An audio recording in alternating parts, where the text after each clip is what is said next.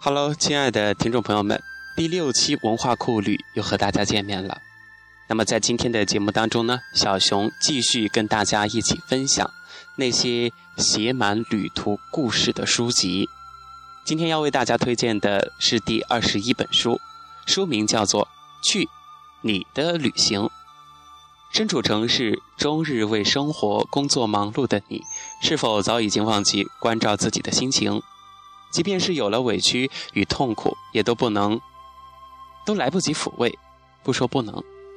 古人说：“读万卷书，行万里路”，是在行走的途中不断寻找自己、完善自己的过程。被困在城市中的你，渴望放下那么多的压力和疲惫，把所有的伤口都交给沿路的风景，在远行中舔舐伤口，获得心灵的慰藉，在远行中寻找真实的自己，找回仗剑走天涯的勇气与快慰。到陌生的城市，喝一杯咖啡，邂逅一张笑脸，走过之后，你会发现。原来所有的伤口都因为这旅途的精彩而慢慢的愈合了，自己的心灵更加开阔，更加坚韧。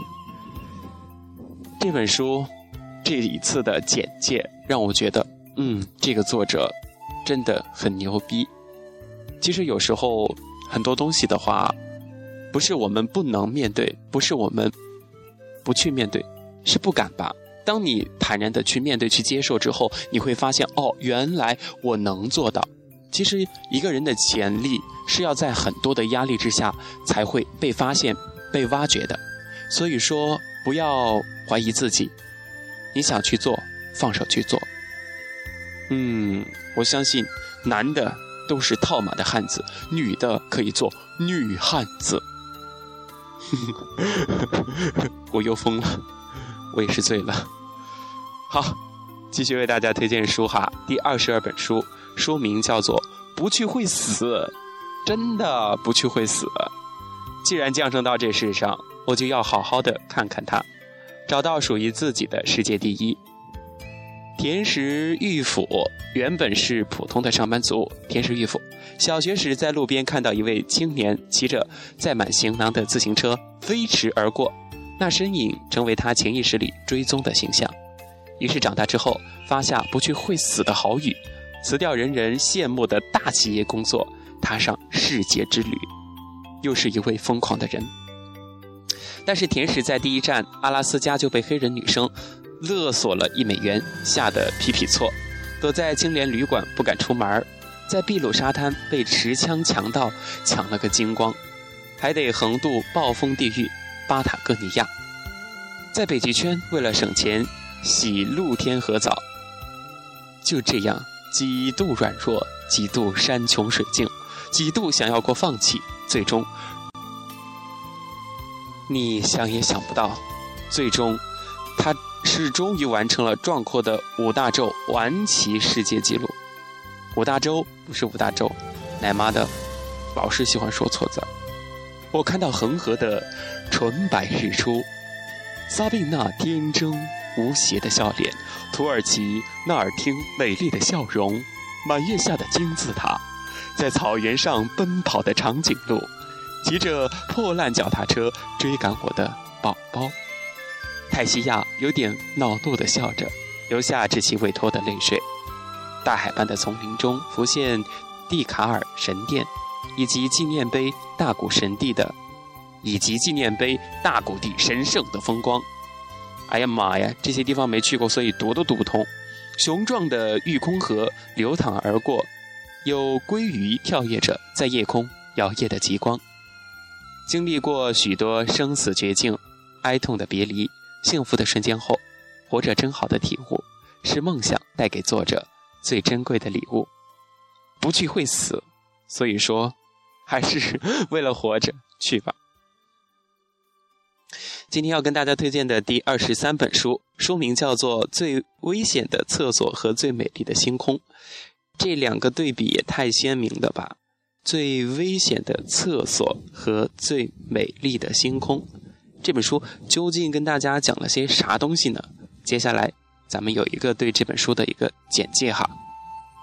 在这本书中，甜食玉府，还是他，将满足你对世界上所有的好奇，全面挑战你对世界固有认识。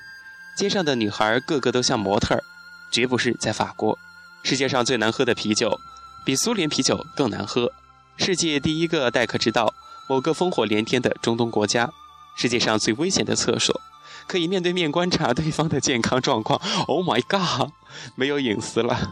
世界上最高贵的纸币代言人，坦桑尼亚千元上，竟然是长颈鹿。世界上最美的星空，帕米尔高原上的空旷的浩瀚的群星。他用七年圆了一个梦，他用七天把他的梦读完。不是他，是我们。他用七年圆了一个梦，我们用七天把他的梦读完，而且是捧腹大笑着。爆胎一百八十四次，骑乘九千四百九十四公里，探访八十七个国家。七年半单车环游世界的梗概，已在《不去会死》中有了生动的描述。但是七年半的点滴，一本书怎么可能讲得完？本书是石田玉府为满足大家。还有自己对世界第一的好奇而成的任性版旅游指南，判断标准百分之百出于一己的经验和和主观，以及好不好笑。既然他环游世界是为了实现找出世界第一的梦想，本书就是在告诉各位，亲眼找到的世界第一有多么感人、搞笑，又有多么出乎意料。在这一期节目当中，为大家推荐了两本石田的书。看来他真的是一个资深的旅行家，呃，想要看书的伙伴们真的可以去看一看他写的《不去会死》和刚刚推荐的这本书。好吧，继续跟大家分享好书。今天要推荐的第二十四本书，《一个人私奔》，五十篇旅游小说，五十段浪荡心迹，翻开书本。与我一起游历巴黎、南非、日本、摩洛哥、尼泊尔、柬埔寨等等，以致在中国的五千三百里长征，共尝我一个人私奔的喜怒哀愁。在书中，他说到：“法国男人最公道，自己去滚，也原谅红杏出墙的女人，不像其他民族的男人，只许州官放火，不许百姓点灯。酒店是漂泊的象征，我喜欢漂泊，但是不喜欢。”像乞丐一样那么漂泊，住五星级酒店也可以是一种流浪，这叫高级流浪。印度人的婚礼真的是有意思，不像香港，要新郎表演心口碎腰果那么白痴。意大利少年拉着我的手在巴洛克建筑前随心而行，我在出其不意的时候在他脸上轻轻地吻了一下。We are each lover seven day。我们在一起相爱了七天，就只有一周的时间，一段说长不长、说短不短的爱情。在北京，有女律师在会议室放一个痰罐，并保持二十秒吐一次痰。究竟哪里来的那么多痰？在尼泊尔的森林遇上黑熊，而我们七个人所有的武器 就只有一根树枝。我在内地搭的的士次数，比我这辈子进食国产哮喘猪还要多。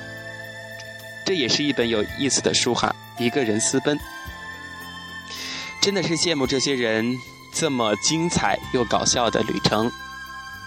羡慕归羡慕，生活还在继续。好了，又到了今天为大家推荐的最后一本书，带一本书去旅行，这一定是一个非常具有文艺范儿、文艺范儿，不是文艺画儿 和小清新的这样的一个作者哈。他在书中写道。写美国的琳达又踏上了浪漫花都之旅。然而，背负历史的所在总是沉重的。一百年可以积淀、挣扎、反思而产生雨果；一百年也足以推陈出新，埋葬一段历史，因而彻底忘却。整个民族并不是因为经历了什么而有所长进。巴黎是一个城市，也是一段历史缩影。你会感受一些他们的历史观。这本书应该是有厚重的文化底蕴和不一样的文字吧。好了，亲爱的听众朋友们，本期的文化酷旅到这里就 over 了，感谢大家收听。有没有觉得小熊现在做节目越来越像一个疯子？Oh, so crazy! I like it. I like it. We should Good good study day day up. Come on baby, come on baby, don't be shy. 哈哈哈哈哈我也不知道自己是怎么了，反正就是跟大家介绍这些书，就会觉得特别有意思。什么时候等我这个才思泉涌，或者是变得这个行云流水的文笔能够来的时候，我也来写一写游记。到时候大家记得一定要看哦。好吧，我就封到这里了，免得吓到大家，吓到大家多不好呀。拜拜。